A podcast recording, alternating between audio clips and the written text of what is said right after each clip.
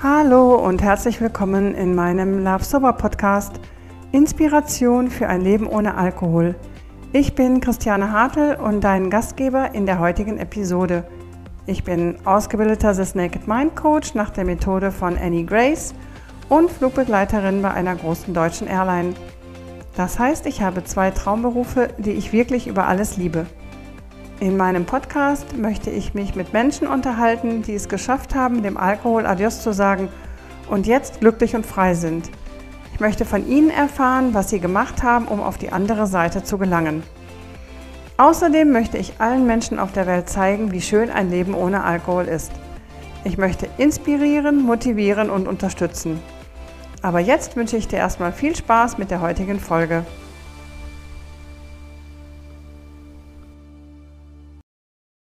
Und dann wird ihnen gesagt in der Beratungsstelle, ja, dann trenn dich halt. Aber das ist so wie wenn du zum Alkoholkranken sagst, der hör halt auf zu saugen. Auf. Ja.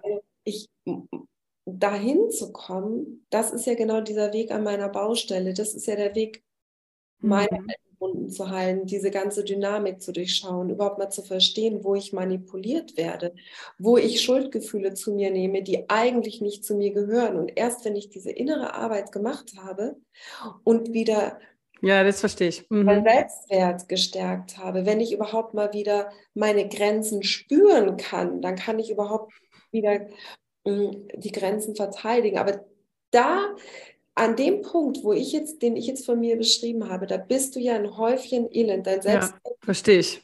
einzuteilen, da kannst du dich gar nicht trennen.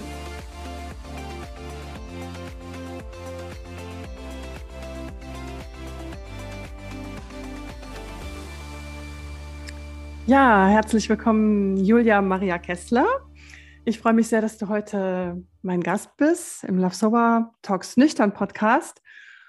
Heute haben wir ein etwas anderes Thema, aber natürlich auch passend zum Thema Alkohol. Und zwar, wer Julia noch nicht kennt, ja, sie wird euch ihre Geschichte erzählen. Und zwar war sie in der sogenannten Co-Abhängigkeit lange gefangen. Und ähm, vielleicht erkennen sich auch viele jetzt wieder. Ja, herzlich willkommen, Julia. Und ähm, ich freue mich, dass du hier bist und starte einfach. Ich freue mich auch, Christiane. Vielen Dank dass ich hier sein darf. Ähm, ich freue mich, dass, ich, dass wir uns jetzt auch mal endlich kennenlernen und ich freue mich sehr auf das Gespräch mit dir. Ja, das finde ich auch super. Wie, wie war das bei dir? Mit ja. der, ja, du warst in der Beziehung und dein Partner war derjenige, der Alkohol genau. konsumiert hat. Genau, also ähm, der Vater meiner Kinder und ich, wir haben uns äh, getrennt, sehr friedlich, schon über zehn Jahre her. Und dann ähm, bin ich eine neue Beziehung eingegangen und ich wurde schon unglaublich oft gefragt, kann man sich vielleicht vorstellen, ja, hast du denn nicht äh, gewusst, dass der Mann Alkoholiker ist? Und die Antwort ist nein, ich habe es nicht gewusst. Die nächste Frage, die dann kommt, ist, ja, wie ist denn das möglich? Das gibt es ja gar nicht. Und ähm, ich würde sagen, da kommen verschiedene Faktoren zusammen. Also zum einen ähm, kippt sich ja nicht jeder Alkoholkranke schon täglich den Wodka morgens äh, in den Kaffee. Also das Konsumverhalten bei, bei einem alkoholkranken Menschen ist ja so individuell wie der Mensch selber. Mhm. Und, ja, und es gibt ja auch durchaus äh, ähm, Phasen, wo dann gar nichts getrunken wird. Also es gibt ja alle, alle möglichen. Alle Facetten. Alle Facetten, danke. Und ähm, was noch hinzukommt, ist, dass ja bevor eine wirklich aufrichtige Krankheitseinsicht stattgefunden hat, das Leugnen der Krankheit Teil der Krankheit ist. Das Leugnen, das Lügen, das Verstecken, das Bagatellisieren. Ja. Und ähm, ja, und so war es eben ähm, bei meinem damaligen Partner auch. Und ähm, ich habe ihn kennengelernt in einer wo er eine ganz gute Phase hatte und natürlich auch alles dafür getan hat, um sich in einem guten Licht zu präsentieren. Und dennoch muss ich sagen, Christiane, rückblickend gab es eigentlich recht von Anfang an ganz, ganz viele Anzeichen. Ja. ja. Und im Nachhinein, ähm, klar, irgendwann konnte ich diese ganzen Teilchen zu einem klaren Bild zusammensetzen, mhm. ähm, aber damals eben noch nicht. Und ähm, ja, und genauso wenig wie ein Mensch von heute auf morgen alkoholabhängig ist, ist ja ein Mensch auch nicht von heute auf morgen co-abhängig. Das heißt, es schleicht sich ja. Schleicht sich. Schleicht sich ein. Und ja, und so war es auch bei uns. Und seid ihr, seid ihr ähm, zusammengezogen, gleich zusammengezogen oder? Relativ schnell. Also diese ganze Beziehung hatte viele, viele Merkmale einer sehr ungesunden Beziehung, so am Anfang von 0 auf 1000. Ähm, und dann hat es sich halt, sagen wir mal, recht schnell äh, zurückentwickelt, ja, von, von so einem anfänglichen, ja, so dieser typische Sog, dieses, dieses, man fühlt sich so wie seelenverwandt und dieses mhm. das war bei uns auch so und wir sind dann relativ schnell zusammengezogen. Ähm, ja, wie gesagt, obwohl es von Anfang an einige Red Flags gab, die ich aber damals ähm, ja zur Seite gewischt habe. Ich habe das dann einfach auch irgendwie da verbucht äh, für mich, wo es irgendwie ganz ähm, klar, wo es angenehmer war. Also zum Beispiel hat er mich so bei vor einem unserer ersten Dates total betrunken angerufen, relativ spät. Und damals, und hat dann immer gefragt, ob ich wirklich komme. Er hatte so Angst, äh, dass ich nicht, nicht komme zu unserer Verabredung und, und er ist, freut sich so und er ist so nervös und so. Und damals habe ich gedacht, mein Gott, das ist ja total ähm, toll. Schön, ne? der ist verliebt. Der ist verliebt, der ist total emotional und der zeigt sich so authentisch mhm. und verletzlich. Da habe ich es damals hingesteckt. Hingebucht. Ja. Mhm. Und klar, Irgendwann wusste ich es dann äh, besser, aber so nahm das dann halt seinen Lauf. Und ähm, mir ging es dann so, wie den allermeisten Menschen, so jetzt aus meiner Erfahrung, was ich eben auch in meiner, meiner Arbeit ja ähm, erlebe und in der Selbsthilfegruppe, die ich leite, dass ähm, die Co-Abhängigen, also wenn du dann irgendwann merkst du, okay, irgendwann kannst du die Wahrheit nicht mehr irgendwie verbuchen schön reden oder so, mhm. dann ist es dann offensichtlich, ja, dass dein Partner suchtkrank ist und dass du auf einmal irgendwie total bis zum Hals drin steckst in so einer ganz äh, ja, ungesunden Dynamik. Und ähm, die co-abhängigen Strategien, ja, die werden aber leider größtenteils gar nicht als solche erkannt. Und die paar Strategien, die so ganz offensichtlich sind, die man erkennt, die werden aber dennoch in der Regel nicht hinterfragt, sondern mhm. ausgebaut. Und so habe ich es auch gemacht. Also in dem Moment, wo, ich, wo mir klar war, okay, wir haben ja echt ein massives Problem. Wann war das denn, Julia? Also ihr seid zusammengezogen, mhm. würdest du sagen, nach sechs Monaten, nach zwei Jahren, nach drei Jahren? Ja, das ist eine gute Frage. Also ich kann das wirklich gar nicht jetzt so festmachen. Es hat sich, wie gesagt, ja so eingeschlichen und es kam eine Situation zur nächsten und dann kamen wieder die Phasen, wo es wieder ganz gut war. Und äh, bis es mir so wirklich bewusst war, der Mann ist Alkoholiker. Mhm. Ich kann es dir nicht sagen, aber ich würde sagen, es hat sich schon so über ein Jahr schon eingeschlichen, weil dann kamen ja immer wieder die guten Phasen dazwischen. Mhm. Ähm, ja. Wir kennen uns ja jetzt drei Jahre und ich habe gedacht, wirklich, ähm, also das heißt wirklich, ich habe gedacht, der Partner, wäre auch der Vater deiner Kinder, weil das ist Nein. ja auch nochmal, dann habe ich gedacht, ja, das kann ich schon verstehen, dass man sich dann auch nochmal ein bisschen schwerer tut, sich vielleicht zu trennen wegen der Kinder oder vielleicht auch hauptsächlich sich dann doch trennt damit es den Kindern vielleicht auch besser geht, damit sie das nicht mitbekommen. Aber wie haben die Kinder was gespürt? Also das, äh, weil also Kinder sind ja sensibler auch vielleicht, dass die oder dass die dir, dir, dir vielleicht was gesagt haben. Du hör mal. Also Kinder spüren ja immer alles. Ja. Und ähm, ich sag mal, der, der Elefant im Raum, nur weil man nicht über den spricht, ist er trotzdem da. Genau. Und ich sag mal, der Großteil meiner Klienten, die jetzt als Erwachsene sich in so co-abhängigen Beziehungen verstrickt haben, wirklich der Großteil hat einen roten Faden in die Kindheit. Das heißt jetzt nicht, mein Vater oder meine Mutter müssen unbedingt alkoholabhängig gewesen sein, aber es reicht eben, ungesunde Dynamiken erlebt zu haben zu Hause, wo man schon so eine Überangepasstheit gelernt hat, wo man schon so eine große Bereitschaft gelernt hat, Schuldgefühle zu sich zu nehmen etc., was einen dann leider unbewusst in so ungesunde Beziehungsdynamiken steuert. Und ähm, Kinder kriegen immer alles mit. Also auch, sie müssen jetzt nicht Zeuge sein von irgendwie einem betrunkenen Ausraster, aber die, die Stimmung, die angespannt. Absolut. Das kriegen mhm. sie mit. Und natürlich haben das meine Kinder auch mitgekriegt, aber natürlich war es auch damals so, dass sie es nicht haben anmerken okay. lassen, wie das Kinder meistens tun, nur weil sie sich das aber nicht anmerken lassen und schön mitlaufen, heißt es, also das ist dann oftmals eher ein Zeichen schon für diese Anpassung. Ähm, aber tatsächlich großes Drama in dem Sinn haben sie nicht mitbekommen, weil ich habe das ja dann so MacGyver-mäßig perfektioniert, vorausschauend zu planen. Ja? Mhm. Also die haben kein großes Drama mitgekriegt, eher so, würde ich sagen, die, die Stimmung und die, und die Anspannung. Mhm. Und ähm, ich bin jetzt auch sehr äh, dankbar, dass ich natürlich durch meinen Weg und meine Arbeit, die ich jetzt mache, das auch so ganz anders begreifen kann. Ja. Und ich jetzt natürlich die Kinder auch ähm, versuche da immer abzuholen und ich sage mal neue Programme zu installieren. Ja, ja. Mein jüngerer Sohn ist schon so auch einer, der ganz oft sagt so, Mama, ist alles okay? Und ich mhm. sage, Schatzi, ganz lieb, dass du fragst, aber du bist nicht dafür verantwortlich, wie es mir geht. Ja? Mhm. Mhm.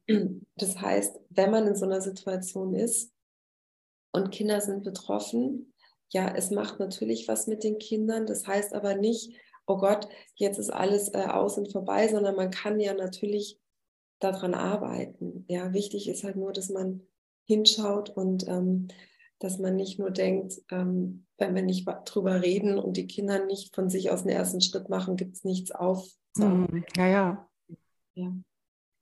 Aber die haben jetzt schon auch dann gespürt, dass du mit dem Partner, also dass, dass da was nicht so ganz stimmte. Also dass davon du schon, ja, dass du nicht glücklich warst, aus, ne?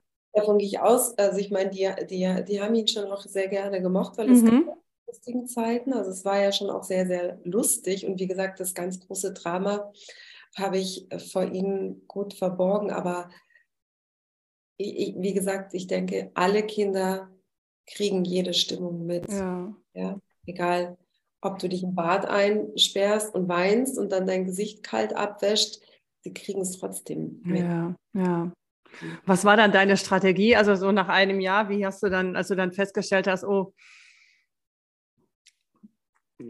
der, also der Partner, den ich jetzt ausgewählt habe, der hat ein massives Alkoholproblem. Hast du dann überlegt, war, was, wie kann ich ihm helfen, was kann ich tun, Gespräche gesucht, was? Ja, was man halt immer so, so macht in Co-Abhängigkeit, hoffen, warten, ähm, ja. die Verantwortung des anderen zu tragen. Und ähm, das funktioniert natürlich nicht, weil es kann gar nicht funktionieren. Es geht ja darum, wie gesagt, die Verantwortlichkeiten wieder richtig zuzuordnen. Und ich sage immer, das ist, ähm, ich vergleiche das immer mit so einer Acht, wie bei einer Karrierebahn. Mhm. Auf der einen Seite hast du das Suchtsystem, was immer gleich abläuft, auch mit den ganzen Manipulationen. Und es ist immer gleich. Und da drin ist auch eben die Baustelle, sage ich mal, des Suchtkranken. Ja, warum ähm, ist derjenige in die Sucht geraten? Geraten. Und auf der anderen Seite, da ist eben sehr, sehr häufig auch einiges in der Baustelle des Co-Abhängigen, warum er oder sie überhaupt sich tief verstrickt hat in so eine ungesunde Dynamik. Mhm. Und je mehr da drin ist, so an, wie, wie ich gerade schon gesagt habe, ja. Schuldgefühle zu sich zu nehmen, sich immer verantwortlich zu fühlen, dass die anderen sich wohlfühlen mit mir etc., umso mehr fällt natürlich die Manipulation des Suchtsystems wiederum auf den fruchtbaren Boden und umso mehr spult sich das dann ein. Und das war bei mir eben damals ganz genauso. Das war mir aber alles eben nicht bewusst. Das läuft ja, das sind ja Muster, die laufen unbewusst. Mhm. Das heißt, ich habe alles gemacht. Also diese, ich sag, also für mich gibt es immer bei Co-Abhängigkeit so zwei Ebenen. Also diese offensichtliche und sichtbare Ebene, also dieses Flaschenzählen, Flaschen auskippen, Alkohol besorgen oder entsorgen, also dieses Offensichtliche. Mhm. Dann gibt es aber auch noch diese andere Ebene, wo es dann eben mehr so ins Eingemachte geht und auch eben mehr zu meiner Baustelle kommt. Das heißt, so dieses, ähm, es geht ganz häufig um Selbstwert. Also ich probiere unbewusst immer natürlich meinen Selbstwert, der irgendwo mal einen Knacks bekommen hat, zu erhöhen, ja. indem ich es schaffe, dass der andere aufhört zu trinken, indem ich es schaffe, dass der andere meinen Wert erkennt, weil ich mich ja hier so abrackere, dass ich es schaffe, dass ich da in diese Beziehung komme, die ich mir so sehr wünsche, dass ja. ich es schaffe, dass der andere mich endlich so behandelt, wie ich es mir wünsche. Also da geht es ganz viel um, um, um, um Selbstwert. Ähm, und ähm, genau, und in, diesem, in dieser Dynamik ähm, fühlt man sich dann eben sehr verantwortlich auch für die Emotionen von dem anderen. Ja, also ich sage jetzt etwas nicht, weil dann könnte der andere wütend werden oder mhm. Äh, zum Beispiel, ja. Oder was auch immer, also sage ich es nicht. Das heißt, dieses sich für die Emotionen und Handlungen von dem anderen verantwortlich zu fühlen, ist der viel größere Part, den es zu lösen gibt in Co-Abhängigkeit. Und ähm, das war mir aber damals alles nicht bewusst. Also ich habe eben das ganze Programm gemacht, ihn in Watte gepackt, beschimpft, gefleht, geweint, gedroht. Ultimatum, also Ultimaten gestellt. Äh, das habe ich jetzt nicht, aber so ja, im Prinzip ist es ja, ist es ja immer das, äh, immer das. Ja, aber wenn du nicht aufhörst, dann verlasse ich dich oder. Ähm das habe ich jetzt persönlich nicht gesagt, aber das ist natürlich auch so ein, so ein Klassiker. Mhm. Verwechseln dann viele mit autonomem Verhalten. Hat aber mit autonomem Verhalten gar nichts zu tun. Das ist im Prinzip nur ein anders verpackter, verzweifelter Versuch, jetzt sehe mich doch endlich in meiner Not.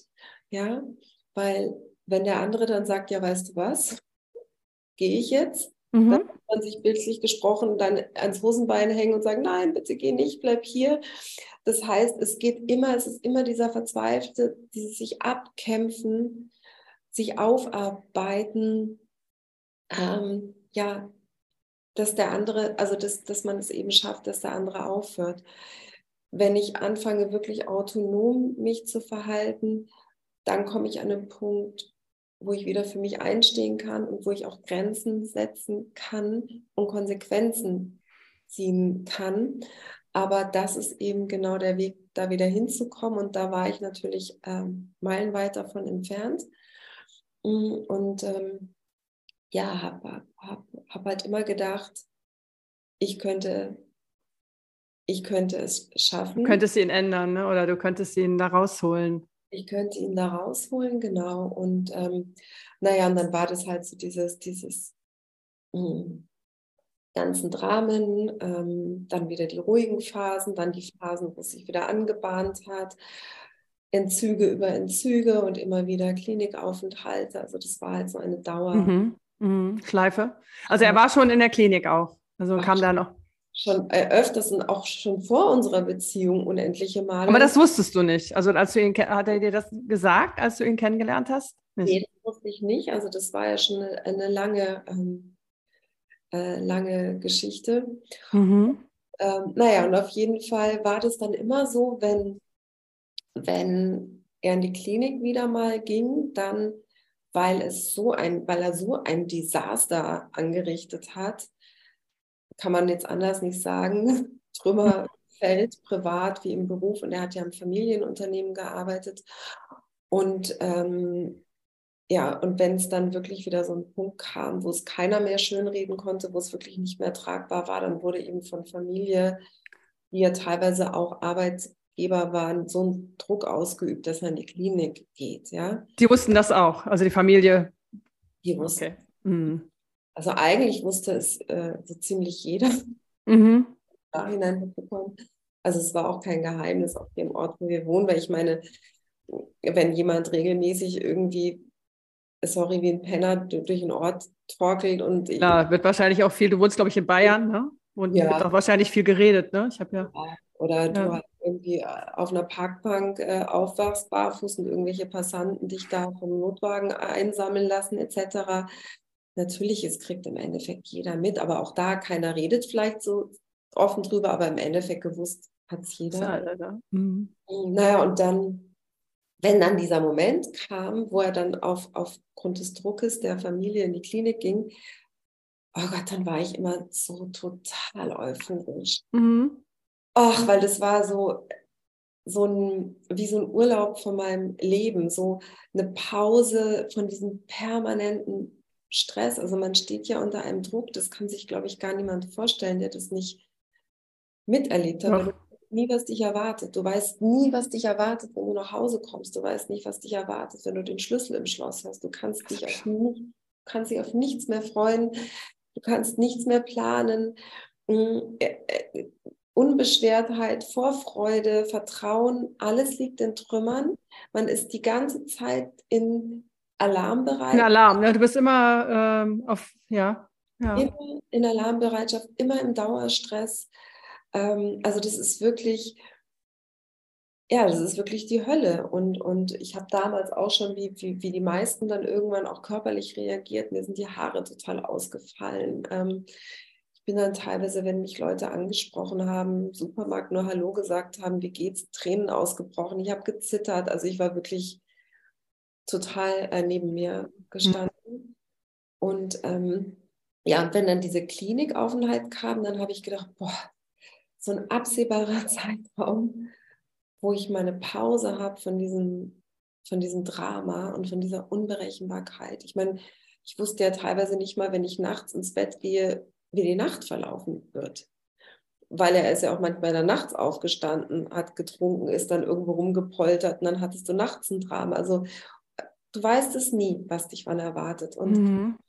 und trotzdem warst du gefangen. Ne? Also ich, ich sehe dich an, du bist, du bist super gut aussehen. Also wo ich dann auch denke, ähm, warum, ja, warum bist du nicht einfach gegangen? Warum hast du nicht gesagt, es weil ich ja damals also noch so total verstrickt war in dem Ganzen, weil ich ja noch emotional abhängig war, weil ich ja noch gedacht habe, ich muss es schaffen, weil ich noch total manipuliert war, weil ich da einfach noch genau drin gesteckt mhm. habe. Ganz viele Menschen, die zu mir kommen ins Coaching, ja. hängen genau in dieser Falle fest. Also so wie es ist, ist es schrecklich. Und dann wird ihnen gesagt in der Beratungsstelle, ja, dann trenn dich halt. Aber das ist so wie wenn du zum Alkoholkranken sagst, der hör halt auf zu hör saugen. Auf. Ja. Ich, dahin zu kommen, das ist ja genau dieser Weg an meiner Baustelle. Das ist ja der Weg meine mhm.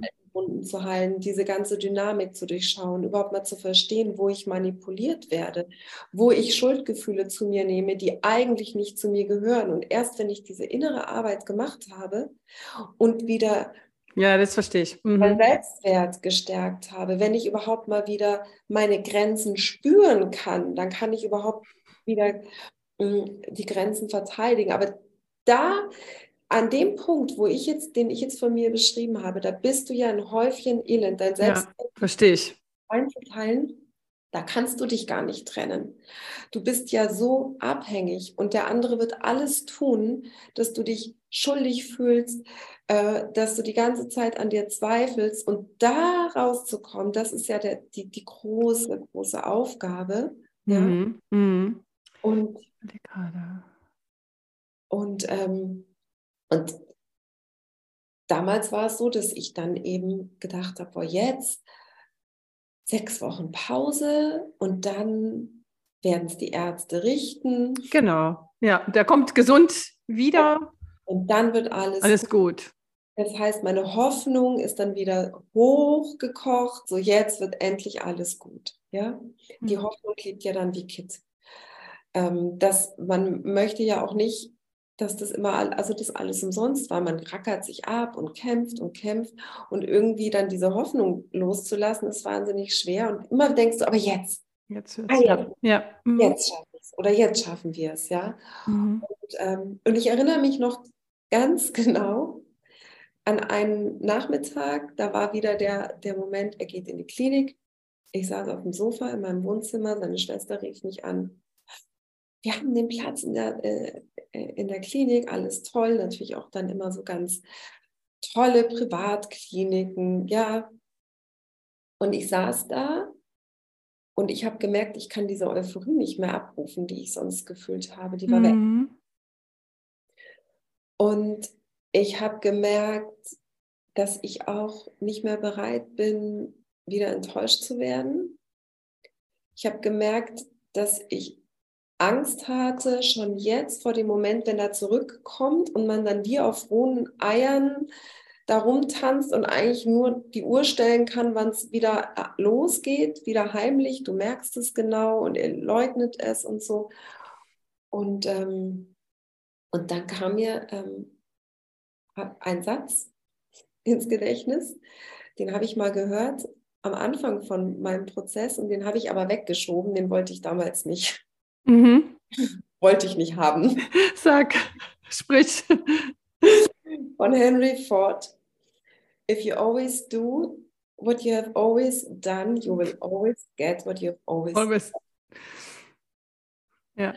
Und auf einmal war das, was so eigentlich offensichtlich war, konnte ich nicht mehr wegschieben. Also mir war klar, alles ist schlimmer geworden, nichts ist besser geworden.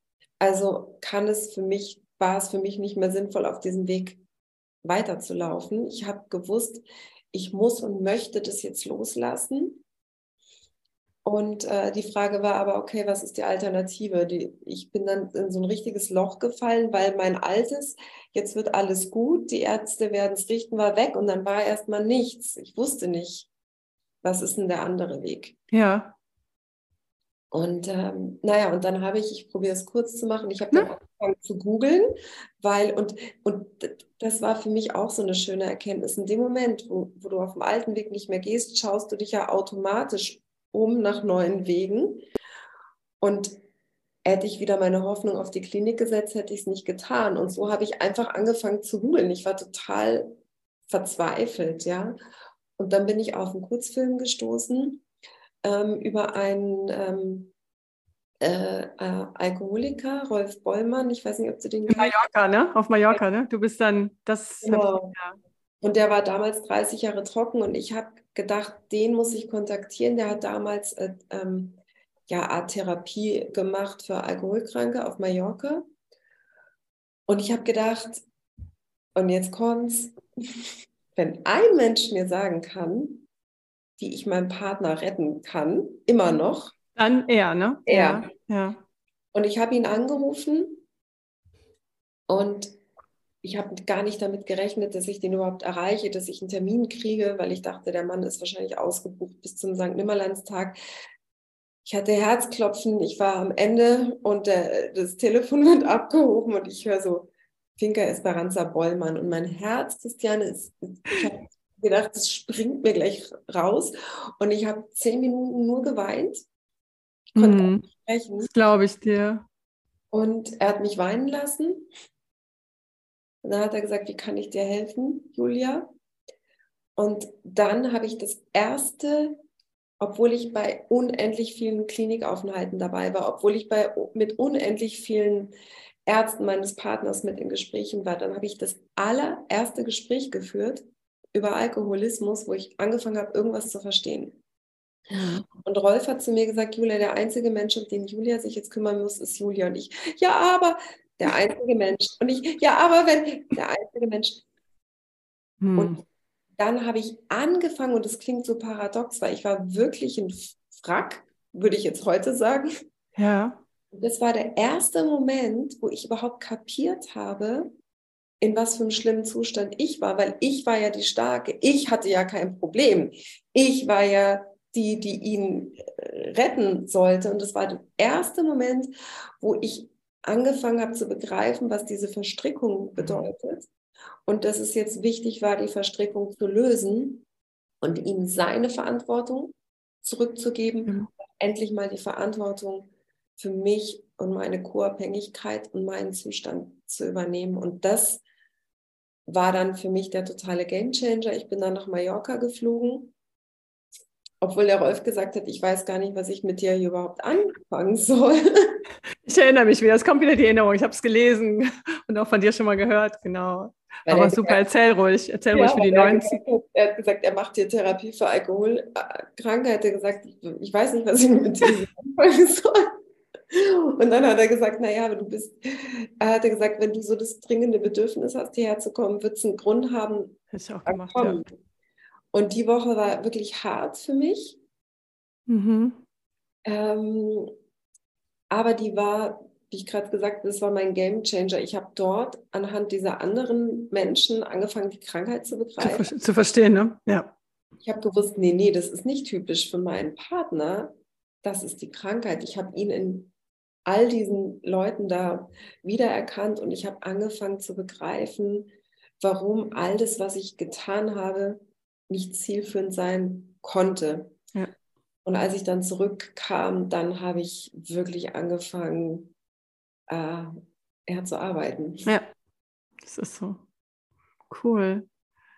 Ja, aber genau das war der Moment, wo du festgestellt hast, die Euphorie, der ist jetzt in der Klinik, die ist nicht mehr da. Oder diese, diese, dieser normale Ablauf, na, jetzt Freude, der ist in der Klinik und der kommt wieder und diesmal klappt es. Mhm. Und dadurch, dass das ja bei dir nicht da war, so wie du gesagt hast, bist du ins Handeln gekommen ne? und hast gesagt, so jetzt muss ich was, ich muss was ändern. Ja, weil ich habe ja nur noch, ich habe ja nur noch reagiert auf die Phasen seiner Sucht. Mhm. Und hätte ich mal mich getraut hinzusehen, hätte ich mich mal getraut, die Wahrheit anzusehen, dann hätte ich ja gesehen, es wird alles immer schlimmer. Und ähm, habe ich aber nicht, weil es natürlich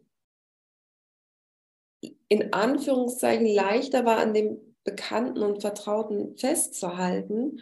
Und dann war aber dieser Moment, da konnte ich es nicht mehr. Und ich habe auch, ich habe so gedacht, hey, ich bin in der Wiederholung, der Wiederholung, der Wiederholung. Und es ist ja meine Lebenszeit, die ich hier investiere ins immer unglücklicher werden. Mhm. Ähm, ich habe dann gespürt, dass ich, ich, ich möchte das nicht mehr. Ja, Gott sei Dank. Aber ist das nicht auch so, ich höre das jetzt auch natürlich von den Partnern meiner Kunden, dass die dann sagen, ja, der, der Depp, der kriegt es nicht hin, warum, warum kann der nicht kontrolliert trinken, so wie ich? Und dann versuche ich, das ist auch eine Bekannte, ich versuche ihr dann natürlich zu erklären, das macht der Mensch ja nicht extra. Also der, das ist nicht so, wie du dir vorstellst, ja, der macht es, der trinkt extra, um dich zu ärgern oder der hört nicht auf, weil er, weil er dich ärgern möchte. Ne? Er ist in der Sucht verstrickt. Und ja. ähm, da muss er halt auch erstmal rauskommen. Ja, also ich sag. Aber viele denken ja, dass, dass, dass, also ich war ja auf der anderen Seite, ne? wobei ich jetzt, soll ich das sagen? Also ich war mir dessen schon im Klaren, dass ich abhängig war. Und ähm, ja, wie gesagt, ich habe es ja nicht ab, ich hätte jetzt hätte es ja auf, aufhören können, aber ich konnte es gar nicht. Ja, also ich, ich bringe mal ganz gerne runter auf den Punkt, ähm, wegzukommen davon, diese Schuldfrage zu stellen, weil die bringt immer keinen weiter. Es geht wirklich darum, Verantwortung zu übernehmen. Und ja, äh, ein, ein, ein suchtkranker Mensch ähm, kann, also es liegt nicht am, am, am Willen oder es geht nicht um Schuld, aber es geht darum, Verantwortung zu übernehmen. Ja. Und es geht darum, die Entscheidung zu treffen, diese 100% Verantwortung für die Sucht zu übernehmen oder eben auch nicht. Oder auch nicht, genau. Darum geht es. Ja? Und es geht darum, für die Angehörigen zu erkennen, dass die Idee, ich kann, wenn der andere die Entscheidung nicht getroffen hat, dessen Sucht kontrollieren eine totale Illusion ist. Es ist unmöglich. Und solange ich aber an dieser Kontrollillusion festhalte, da werde ich nichts erreichen, außer das Suchtsystem am Laufen zu halten, das, was ich ja eigentlich stoppen will. Und ich werde erreichen, dass ich immer mehr ich von der Sucht des anderen kontrolliert werde in meiner Abhängigkeit und Absolut. dann es immer weiter ein. Und jetzt geht es eben darum, das zu lösen. Also erstmal zu erkennen, du kannst die Sucht nicht kontrollieren und du kannst nur jetzt dem anderen die Verantwortung zurückgeben. Der entscheidet, ob er sie übernimmt oder nicht, ob der dann alles dafür tut, seine Sucht stabilisiert zu bekommen. Und auf der anderen Seite kann ich jetzt alles dafür tun, die Verantwortung für meine Co-Abhängigkeit zu übernehmen und wieder alles dafür zu tun, dass ich zurück in meine Kraft komme, unabhängig davon, ob der andere trinkt oder nicht. Das heißt, ich kann nicht beeinflussen, ob der andere Mensch weiter trinkt, aber ich kann beeinflussen, wie ich damit umgehen möchte. Ja. Absolut. Dann erzähl gerne mal, wie es dann weiterging, nachdem du in, aus, äh, in, auf Mallorca warst. Mhm. Wie es dann, also ist ja das beste Beispiel, ne? Wie, wie hast du es geschafft? Na, also das war dann noch der härteste Ritt kam dann noch, weil wir waren ja auch verbandelt, geschäftlich, alles, ja. Naja, und auf jeden Fall hatte ich dann schon mal eine klarere Sicht. Ich hatte immer noch die Hoffnung äh, auf ein Happy End. Ich habe immer noch gedacht, so jetzt ähm, mhm. vielleicht, jetzt sieht er, hier tut sich einiges, aber ich war nicht mehr ganz so verstrickt. Und ähm, naja, und letztendlich, ich habe dann weiter an mir gearbeitet äh, und habe dann immer klarer gesehen, dass er das nicht tut. Mhm. Naja, und am Ende, ähm, ja, es waren wirklich harte Zeiten. Am Ende hatte ich dann dieses ganze Ge Geschäft irgendwie alleine an der Backe, weil er wieder irgendwo seine Wunden geleckt hat, sage ich mal. Und ich musste das dann letztendlich komplett alles auflösen. Weil also der Klinik, der Klinikaufenthalt hatte auch keine, hatte keinen Erfolg. Also der er war dann auch nochmal sogar beim Rolf nach mir, weil ich so geschwärmt habe. Es hat aber auch alles nichts genützt. Naja, im Endeffekt habe ich dann das ganze Geschäft komplett alleine aufgelöst. Ich weiß im Nachhinein immer gar nicht, mhm. wo die Kräfte hergeholt hat. Ja, man, ich hatte ja auch noch die Kinder und mhm. Den ganzen Schmerz so auf der privaten Ebene. Aber im Endeffekt, also ähm, lief es dann darauf hinaus, dass ich das gesamte Geschäft aufgelöst habe, dass ich mich dann final getrennt habe und dass ich dann ähm, über diese Idee, man könnte irgendwie freundschaftlich in Kontakt bleiben, weil natürlich auch die Kinder, also ich meine, das war ja auch eine lange Zeit und die hingen schon auch irgendwo. Mhm. Und ich gedacht habe, man kann ja irgendwie trotzdem hm, freundschaftlich in Kontakt bleiben. Ich habe dann aber auch festgestellt, da war ich ja auch noch nicht an dem Punkt, wo ich heute bin. Mhm. Ja, solange ein suchtkranker Mensch konsumiert, kannst du dich halt nicht verlassen. Kannst von heute auf morgen, von jetzt auf gleich dir wieder den Boden unter den Füßen wegziehen. Und wenn du nur verabredet bist für was auch immer oder ein Telefonat führst, wo du wieder mittendrin bist in einem Riesendrama und ähm, dann kam ein Telefonat, was für mich wirklich so einen Punkt erreicht hat, wo ich gesagt habe, so, mhm.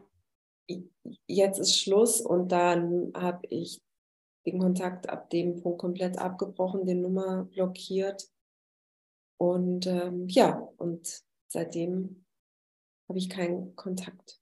Okay. Mehr. Wie lange wart ihr insgesamt oder wie lange warst du insgesamt in der Beziehung oder in der Co-Abhängigkeit? Weil du sagtest ja, es fing ja relativ früh an? Also alles zusammen mit dieser Trennung, die ja in vielen Tappen getrennt wohnen. Also so fünf Jahre waren ja. es schon insgesamt. Wahnsinn, ja. Vier, fünf Jahre so, ja. Mhm. Und es geht dir gut, sehe ich. ja, du hast ja dann auch eine Ausbildung gemacht, ne? in der Schweiz, glaube ich, ne? Hast du die gemacht?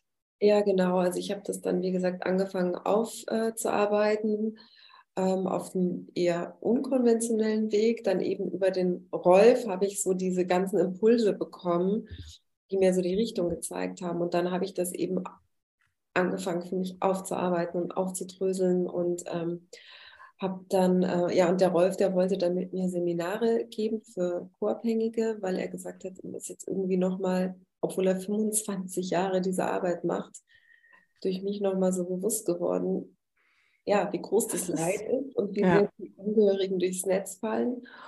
Und dann kam das aber nicht mehr zustande, weil er schon sehr alt äh, war und auch nicht mehr so fit.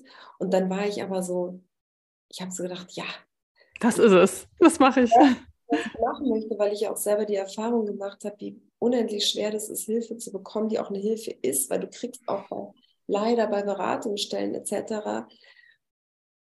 wird so oft leider so Öl noch ins Feuer gekippt, wo ich manchmal die Hände über dem Kopf zusammenschlage. Ich habe es ja auch erlebt ähm, bei den Ärzten, wo ich mitgegangen bin als Partnerin, wo, wo, wo ich dann äh, ihm Antabus verabreichen sollte von seinem Arzt aus. Also ich sollte dafür sorgen, dass er das jeden Morgen nimmt. Du schüttelst den Kopf, ja? Es geht gar nicht, ja. Ich höre jetzt. Ja. Oh mein Gott. Oh mein Gott. Ich hätte, ja, ich hätte meinem Mann, ja, ich hätte gesagt, hau ab mit dem Zeug. Und ich hätte das ja, niemals damals, genommen. Ja. Damals ja. war für mich das Upgrade meiner Co-Abhängigkeit. Ich habe es noch nicht gewusst, aber ich dachte, boah, jetzt kann ich das kontrollieren. Das Upgrade, das hört sich auch, ja, wirklich das Upgrade. Ja, jetzt kann ich es kontrollieren, habe ich gedacht. Und für alle nochmal, die, die an die Kontrollillusion nicht glauben, da, das hat es mir nochmal richtig schön vor Augen geführt, weil mh, hm, die, die Tabletten waren in so einer Schachtel lose. Und irgendwann habe ich so gedacht, aber der hat doch was getrunken. Und man ist ja eh so manipuliert und verunsichert. Und ähm, zweifelt ja immer mehr und immer bereitwilliger an sich selber. Und ich habe dann herausgefunden, dass er die Tabletten ausgetauscht hat. Das heißt, die, ja, alles. Also man erfindet, ja. ich war jetzt nicht so erfinderisch, aber ich ja. habe so schon einiges auch gehört. Mhm. Und dann wird es halt immer noch schlimmer und noch schlimmer. Und worum es ja auch geht, es geht ja darum, wenn ich immer sage, Verstrickung lösen und sich wieder auf Augenhöhe zu begegnen, da bist du ja weit davon entfernt. Also das ist ja auch noch mal noch so ein Augenhöhenverlust. Ich gebe dir jetzt deine Pille. Also das ist, das ist wirklich, das, das ist, das ist komplett konträr zu allem, was mein, was mein, mein Ansatz ist. Und ähm, ich finde es auch von diesem Arzt unverantwortlich, mir noch zu vermitteln, dass ich dafür verantwortlich bin, weil es geht mir genau darum zu sagen, hey, nein, du bist eben gar nicht verantwortlich. Und naja, ich habe einige solche Erfahrungen gemacht. Ich habe dann übrigens auch, als ich wirklich gemerkt habe, zwischendrin mal, aber ich kann nicht mehr. Ähm, und ich wusste aber nicht, an wen wende ich mich. Da habe ich gedacht, gehe ich zu seinem Arzt, weil er kennt seine Geschichte, mhm. Fehl, der kennt sich aus. Und ich habe damals immer noch nicht gewusst, dass ich co-abhängig bin. Also ich, ich habe, mir war gar nicht bewusst, was Co-Abhängigkeit ist und dass es das gibt. Ich habe nur gemerkt, irgendwie kann ich nicht mehr und schilder ihm das so. Und dann habe ich ähm, ein Rezept bekommen für Antidepressiva und das, das war's. Finde ich auch. Ähm, ja, es geht auch nicht. Das ist mir jetzt natürlich. Ja, weißt du, kein Wort von wegen, Sie müssen jetzt mal was für sich tun, suchen Sie sich mal einen Therapeuten oder was auch immer. Mhm ich habe mir so gedacht, ich war dann aber noch so nah bei mir, dass ich nach einer Woche die Tabletten weggeworfen habe, weil ich irgendwie gespürt habe, doch noch, das kann es nee, nicht. Nee, das kann es nicht sein, ne? ja. ja. Und naja, und ähm, was ich sagen wollte, ich habe dann eben, nachdem ich da vom Rolf zurück war und so auf meinem Weg war, habe ich so gemerkt, ja, das ist, was ich machen möchte. Das, was ich mir jetzt so erarbeitet habe, möchte ich gern äh, ja, teilen mit anderen Menschen. Weitergeben. Mhm. Ähm, weil ich eben weiß, wie wahnsinnig schwer das ist, wirklich eine Hilfe zu bekommen, die auch eine Hilfe ist. Ja, und dann hat sich das irgendwie so alles ergeben. Dann habe ich diese Coach-Ausbildung gemacht in Zürich, weil ich dachte, ich möchte ja auch wissen, wie. Ja, toll. Wie vermittle ich den Inhalt? Dann habe ich das mein Buch geschrieben. Dann habe ich beim Blauen Kreuz äh, angefangen, da ehrenamtlich zu In München, ne? In München bist du, ne? Ja ja, und dann kam irgendwie so eines äh, zum anderen. Toll. Ich finde es super. Also ja, du warst ja auch schon in Fernsehsendungen, glaube ich auch. Ne? Du warst bei, bei, in welcher Sendung warst du? Beim SWR Nachttalk? Bei diesem Nachtcafé. Café. Beim RTL.12 und beim Bayern 3 und bei der, ja, so bei so ja, ich glaube, das hilft ja auch auf jeden Fall, dass, dass, ähm, dass das Thema einfach auch bekannter wird. Ne? Und, ähm, ja, und das Problem ist, dass ja, ähm, ich sag mal, so die typischen Symptome wie, wie Scham, Angst, Isolation sind ja auch gleichzeitig wiederum der Nährboden, auf dem das Ganze sich weiter immer Absolut. Und es ist so schambehaftet. Und in die, dieser Co-Abhängigkeit isoliert man sich ja immer mehr, weil man will ja nicht, dass es andere mitkriegen. Und so ist es so eine Teufelsspirale. Und, ähm, und deswegen habe ich mich halt auch bewusst, ich wusste dann am Anfang, okay, also entweder machst du die Arbeit und zeigst dich, ja. oder du kannst es gleich lassen. Ich habe mich dann entschieden, mich zu zeigen. Das habe ich auch. Weil auch zu zeigen, ey, du musst dich nicht schämen. Also von Alkoholismus betroffen zu sein, egal jetzt auf welcher Seite, wenn ich so sagen darf, ist kein Grund zu schämen, aber es ist ein Grund, ins Handeln zu kommen. Ne? Besser heute als morgen. Und was immer der Satz ist, den ich immer höre, wenn mich jemand kontaktiert, der mich irgendwo gehört oder gesehen hat, ist, ich habe dich gehört und es war, als wenn du meine Geschichte erzählst. Ich habe ja. auf einmal gedacht, die bringt das in Worte, wie es mir geht. Und auf einmal wird es greifbar. Und in dem Moment, wo du erkennst, hey, ich bin nicht allein und ich bin nicht bescheuert und es liegt nicht daran, weil ich, wie auch immer, sondern das geht ganz, ganz vielen Menschen so. Und das, was das mit den Menschen macht, läuft immer gleich ab. Das kann wirklich so genau dieser Startschuss sein, zu sagen, hey, und ähm, dann kann ich auch was daran ändern. Und wenn es auch andere geschafft haben, was zu verändern, kann ich das auch und mhm. diesen Mut aufzubringen. Und es kostet viel Mut. Das glaube ich, ja. ja. Hörer in die Hand zu nehmen oder eine E-Mail zu schreiben und sich Unterstützung zu suchen. Und das ist unendlich wichtig, ja, weil man, ich würde sagen, jeder Mensch braucht auf dem Weg Unterstützung. Und ähm, das, ja, man muss das nicht, man muss diesen Weg nicht alleine gehen. Was empfiehlst du denn, wenn ich jetzt ich habe jetzt Bekannte, die, deren Männer eigentlich auch schon heimlich trinken, so ein bisschen versteckt in der Garage oder aber so tun, als wenn sie nur alkoholfreies Bier trinken würden, trinken aber dann doch.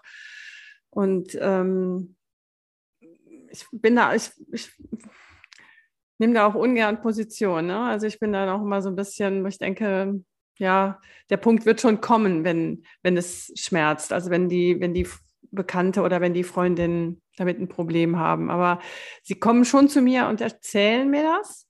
Das ist, gefällt ihnen auch nicht. Also ich finde, das ist, also ich würde jetzt noch, für mich sind die beiden Männer schon, dass sie ein Alkoholproblem haben, klar, aus meiner heutigen Sicht.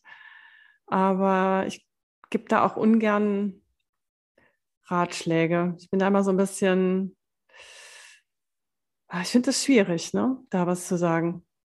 Also ich habe dann deinen Namen natürlich schon, also wenn es jetzt wirklich ein Fall ist, dann habe ich dich weiter äh, empfohlen, habe gesagt, guck doch mal auf die Seite bei der Julia und äh, sie kennt sich da von der Seite natürlich wesentlich besser aus als ich. Ne? Aber weil die zwei, die sehen das auch, die sehen das zwar, aber die denken immer noch, ach ja, der hat das alles noch im Griff. Ich sehe das aber jetzt nicht mehr so. Also mit meinen meinem Wissensstand ne? und aus meiner Erfahrung, dass, sie das, dass derjenige das nicht mehr, sondern auch schon anfängt, eben das zu verstecken, heimlich und auch gerne mal alleine was unternimmt ne? oder mit Arbeitskollegen, damit er eben dann frei trinken kann und nicht zu Hause, weil zu Hause weiß derjenige, dass er kontrolliert wird. In dem Fall sind es die Frauen, aber ich habe auch ähm, andere Fälle gehabt, ne? wo die Frau die Flasche Wein im Wäschekorb versteckt hat. Ne? Ja. Also ähm, erster Punkt, erlebe ich auch immer wieder. Ich sage immer, wenn es kein Problem gäbe, würden wir uns beide nicht unterhalten. ähm, und das ist ja wieder Teil des ja. Systems. Dieses, ja. ja, vielleicht irre ich mich, es ist ja nicht so schlimm, weil das ist ja das, was der andere nicht glauben. Ja. Machen möchte. Die gucken schon, also das sind die, die wirklich beobachten. Ne? Die beobachten schon, klimpert jetzt das äh, Altglas, klim genau. nimmt er, wenn ich in der Dusche bin, doch noch schnell das Bier aus der, aus der Kiste. Das genau. heißt, die sind sozusagen, die beiden sind schon alert.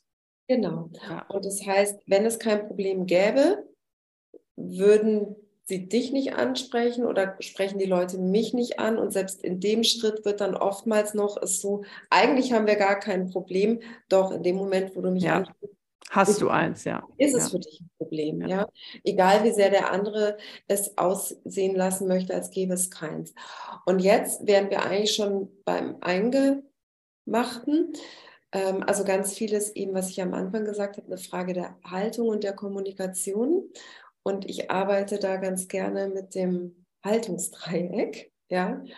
Und das Ziel wäre sozusagen, oben in der Spitze ist sozusagen unser Verstand, unsere, unser Erwachsenen-Ich. Und Ziel wäre es, da oben wieder zu kommunizieren. Und in dieser Dynamik, in dieser Suchtsystemdynamik ist man aber so unter Wasser unterwegs. Mhm. Da gibt es das Kind-Ich und das Eltern-Ich. Und da laufen dann die Gespräche entweder so ab, wie hm, ich komme so im Kind-Ich so, ich weiß genau, der andere hat getrunken, aber ich komme dann so und sage, kann es vielleicht sein, hm, dass du was getrunken hast? Und dann sagt der andere vielleicht, oh, jetzt geht das wieder los, komm jetzt mal zu Hause, da kann ich ja gleich wieder gehen. So, und unten auf dieser Unterwasserwippe mhm. erreicht man nichts, außer dass man als Angehöriger immer auf dem verlorenen Posten landet. Ja? Und der uneinsichtige Suchtkranke hat da unten immer das gleiche Ziel, nämlich alles soll so bleiben, wie es ist. Ja. Und solange ich da unten von wegen, und wenn du noch einmal trinkst, dann verlasse ich dich oder von wegen, du, ich habe deine Wodkaflasche gefunden, kann es vielleicht sein. Solange ich in dieser Dynamik ins mhm. Gespräch steige, werde ich nie was erreichen. Das heißt, ähm, es ist wichtig, da hochzuwechseln ins Erwachsenen-Ich. Und dann könnte man im Fall deiner Freundin eben auf einer ganz anderen Ebene einsteigen und könnte sagen, du, ähm, wir haben ja jetzt schon ganz oft gestritten und diskutiert äh, über deinen Alkoholkonsum und du sagst, ähm, du hast das alles im Griff und ich soll aufhören, dich zu bevormunden. Und weißt du was? Du hast recht ich habe versucht, dich zu bevormunden. Ich lasse das jetzt sein. Wenn du der Meinung bist, du hast es im Griff und ähm, du magst so weitermachen, dann ist es deine Entscheidung. Aber ich sehe das anders. Mhm. Ich sehe, dass du schon mittlerweile heimlich trinkst. Ich mache mir wirklich Sorgen darüber, über diese Entwicklung. Aber ich weiß auch, dass nur du die Entscheidung treffen kannst, daran was zu ändern oder die Verantwortung zu übernehmen. Ja. Oder die Hilfe zu suchen. Ich meine, er muss es ja. ja auch nicht alleine machen. Ne? Genau. Ähm, und wenn du dich dazu entscheidest, wenn ich dich unterstützen kann, sag mir Bescheid. Aber ansonsten ähm, halte ich mich raus und man könnte auch sagen, und übrigens brauchst du auch gar nicht heimlich trinken, weil ich merke sowieso, wenn du getrunken hast, ja, ich kann es dann so stehen lassen, aber einfach mhm. ja. Sachen auf den Tisch packen und bei dieser Dynamik jetzt, ich habe dem anderen nicht gesagt, was er zu tun hat. Ich habe den anderen nicht klein gemacht, ich habe mich nicht klein gemacht, aber ich habe mal auf den Tisch gepackt, was ich sehe. Ja? Und dann kann ich natürlich überlegen im nächsten Schritt, bin ich schon bereit für eine Konsequenz? Bin ich schon so weit zu sagen, du, mir macht es wirklich große Sorgen. Ich bin auch gerade recht ratlos. Was ich dir aber sagen kann, wenn das so auf Dauer weiterläuft, so stelle ich mir eine Beziehung nicht. Ja, ja, ja. Ich kann es mal so stehen lassen. Mhm. Und dann mal gucken, wie es weitergeht. Das ist natürlich ein Prozess, ja.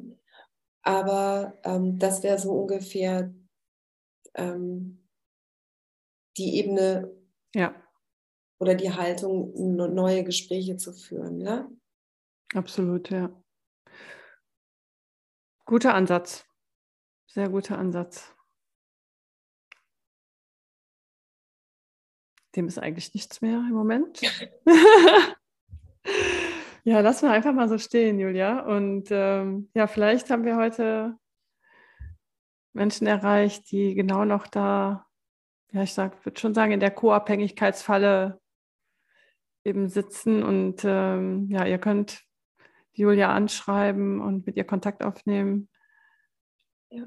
ja. Oder auch mit mir. Also wie gesagt, ihr braucht keine Angst haben, keine Scham. Nein. Ja.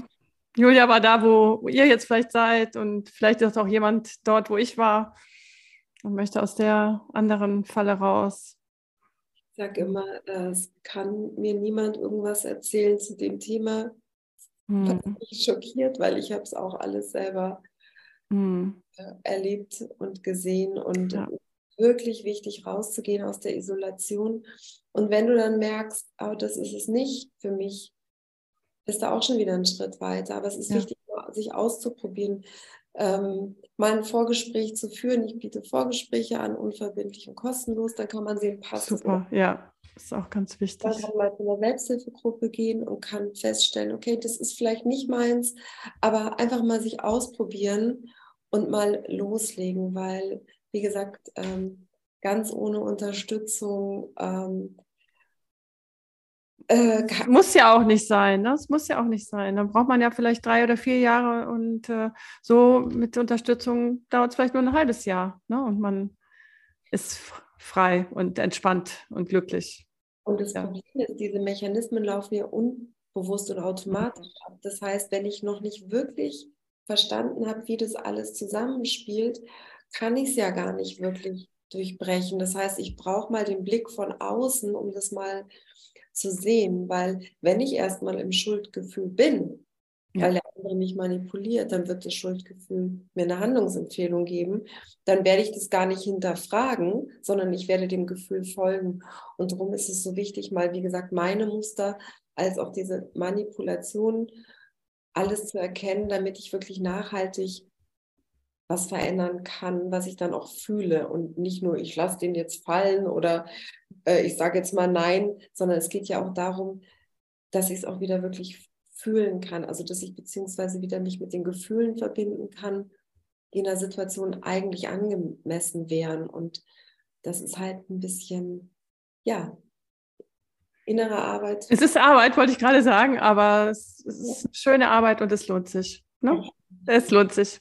Also, ja, meine Liebe, ich würde sagen, ich bedanke mich für das wunderbare Gespräch und ähm, sage einfach mal bis bald. Danke, dass ich hier sein durfte. Ja, gerne, sehr gerne. Und tschüss. Tschüss.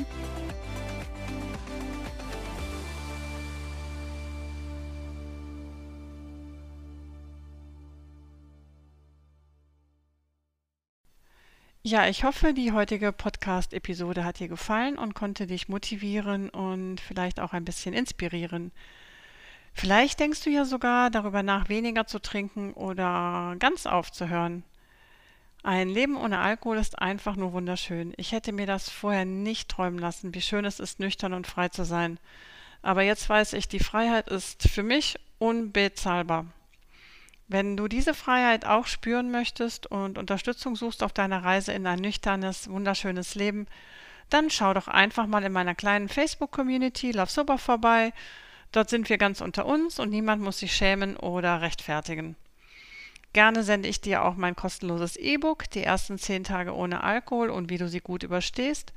Schreib mir einfach eine E-Mail an chris.lovesober.de und das E-Book geht sofort an dich raus. Wenn du noch mehr über mich und Love Sober erfahren möchtest, dann empfehle ich dir einen Blick auf meine Webseite lovesober.de zu werfen. Dort findest du auch immer Informationen zu meinen aktuellen Coaching-Programmen. Und selbstverständlich findest du alle Links auch in den Show Notes. Jetzt sage ich aber erstmal bis zum nächsten Mal und freue mich über eine positive Bewertung. Das wäre fantastisch. Ganz, ganz lieben Dank